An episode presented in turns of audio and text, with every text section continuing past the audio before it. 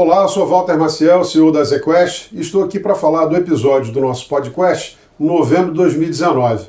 Estou aqui com dois membros do time macro, André Miller, que é nosso sócio e nosso economista-chefe, e o Marcelo Curvelo, que é um dos gestores do time macro. Uh, pessoal, tudo bem? Tudo Vamos bem, falar aqui sobre o ambiente aí em novembro. André, continuamos aí com as indefinições em relação ao cenário comercial. Como é que você analisa essa dinâmica aí ao longo do mês? É, o que a gente tem visto ao longo desse mês é a, indi a indicação de que Estados Unidos e China devem chegar a um, a um acordo nesse final de ano. É, mais importante, eu acho, né, a gente passou o segundo semestre inteiro em que essas pressões é, comerciais elas foram cada vez se deteriorando mais. Agora a gente parece estar num ambiente em que isso está diminuindo, está né, arrefecendo na margem e acho que é um dos fatores que reduziu bastante o risco de uma piora econômica global mais pronunciada. Você acha que tem uma preocupação do Trump aí com reeleição e isso pode, eh, de alguma maneira, fazer com que ele seja mais construtivo? É, acho que politicamente seria interessante chegar em 2020 com a economia americana forte, né, e o risco comercial, sem dúvida, poderia colocar né, uma, uma piora na atividade num momento crucial para ele. Marcelo, foi possível capturar alguma coisa desse movimento dos fundos ao longo do mês? Apesar dessa, dessa melhora do, do ambiente comercial em novembro, Walter, é, a América Latina ela sofreu por questões idiosincráticas. A gente teve uma piora política tanto no Chile quanto na Colômbia, com demonstrações da população em certos momentos bastante agressivos, e isso fez com que uh, as moedas da, da região toda perdessem bastante valor e tivessem um aumento do prêmio de risco. Então foi um ambiente difícil para o Brasil. É, e além desse, dessa dificuldade em América Latina, a gente teve o leilão da sessão onerosa, que inicialmente a gente tinha uma expectativa grande de participação estrangeira, comprando os campos uh, da Petro, que não, não aconteceu. É, isso daí é, era uma expectativa grande de entrada de, de recursos e uma pressão baixista por dólar real, que acabou se revertendo e o dólar bateu esse 4,20 e o Banco Central teve que fazer até intervenções pontuais. É, e além disso, eu acho que o André pode comentar um pouco mais desse choque de proteína e o impacto, impacto que isso teve na, na expectativa de política monetária no Brasil.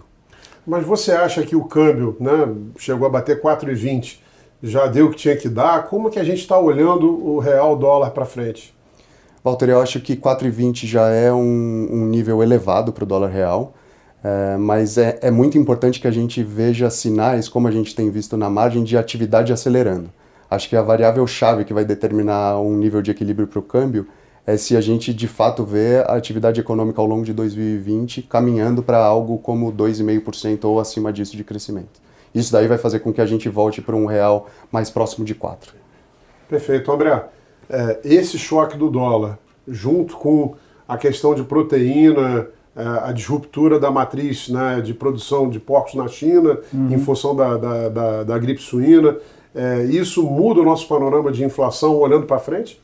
Acho que o mais importante é ressaltar que mudou o panorama para 2019. Né? Então, no curtíssimo prazo, a gente vê uma inflação mais alta, né? o preço da arroba do boi foi para é, 220 em determinado momento do mês, e a repercussão no varejo já tem acontecido. Né? O preço da carne tem se elevado bastante. No IPCA de novembro é, teve um impacto relevante, vai acelerar em dezembro, mas para 2020 o quadro ele deve se normalizar. Né? A gente já tem visto no atacado preços é, convergindo para níveis mais baixos, né? e a nossa visão é que isso até melhora o quadro para 2020, né? dado que você antecipou um choque que era em certo momento em que ele iria ocorrer, né, ele ocorreu num momento em que a inflação era baixa, é, aumentou a nossa projeção do ano de 3,30 para 3,70, né, mas reduz o risco de que em 2020 a gente veja uma pressão é, desse mesmo foco. Né. Bom, e aí concluindo com isso, mais importante, nós continuamos achando que há espaço para continuidade da redução dos juros. Sim, é, com o câmbio a 4,20, assim, a, a, nossa projeção é que a inflação ela ainda vai chegar no ano que vem próxima a 3,60.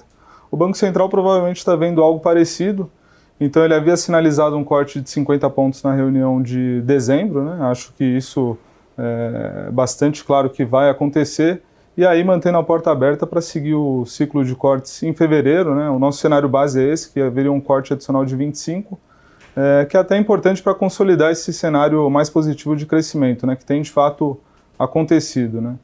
Ah, acho que é importante notar né, que o PIB no ano que vem ele vai acelerar para 2,5%. É, e isso tem se tornado cada vez mais claro. Né? A, a economia ela tem já mostrado sinais importantes de recuperação nesse final de 2019. Né? O PIB do terceiro trimestre ele cresceu 0,6%. A gente, Bem acima do consenso de mercado, né? Sim, superou a, a nossa própria projeção, né, que era de 0,4%. O PIB do quarto trimestre ele deve ter alguma aceleração também em função de, é, da liberação da FGTS, né, que vai trazer aí um impulso para a renda. Mas acho que o mais relevante é que para 2020 esses fatores temporários, né, eles não devem, a ausência desses fatores que são temporários em 2019, né, não devem fazer falta em 2020, né, que foi o que aconteceu lá em 2017.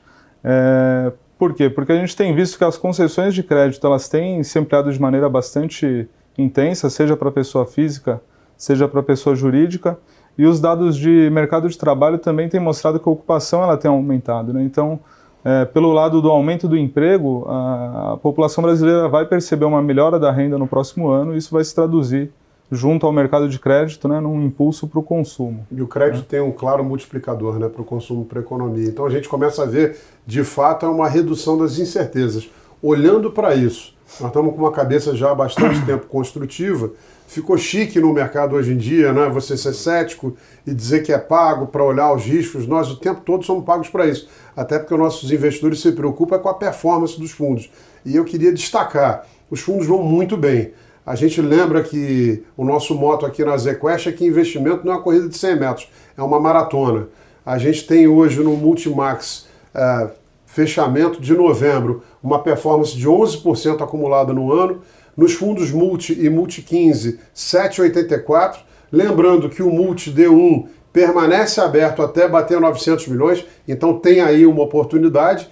E lembrando também de dois fundos que eu acho que a partir do ano que vem tem que estar no foco de todo mundo. O desafio, né, depois de um movimento desse de fechamento das Bs e dos títulos mais longos, vai ser muito mais técnico. O Quest Yield, que é um fundo com liquidez diária e que só trabalha com juros e inflação, tem um retorno de acima de 8,40 no ano.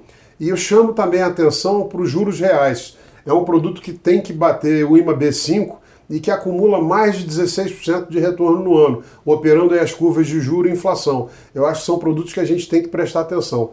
Olhando para esse cenário, Marcelo, quais são as posições do fundo uh, e que a gente espera realmente conseguir trazer, continuar trazendo esse excesso de retorno para os nossos investidores.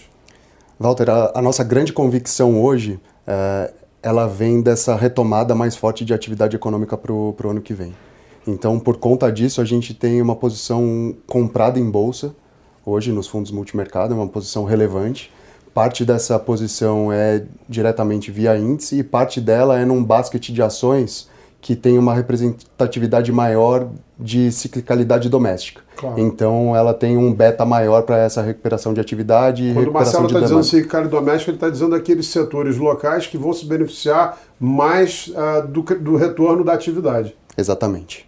É, e a, a, mudança adicional de carteira que a gente fez ao longo do mês de novembro para dezembro, é, a gente manteve as posições e a convicção da compra em bolsa. É, a gente carregava uma posição mais tática no dólar real, muito em cima do leilão da sessão onerosa, que foi, é, que foi um mais negativo do que a gente esperava. Sim. Essa posição a gente zerou ao longo do mês de novembro.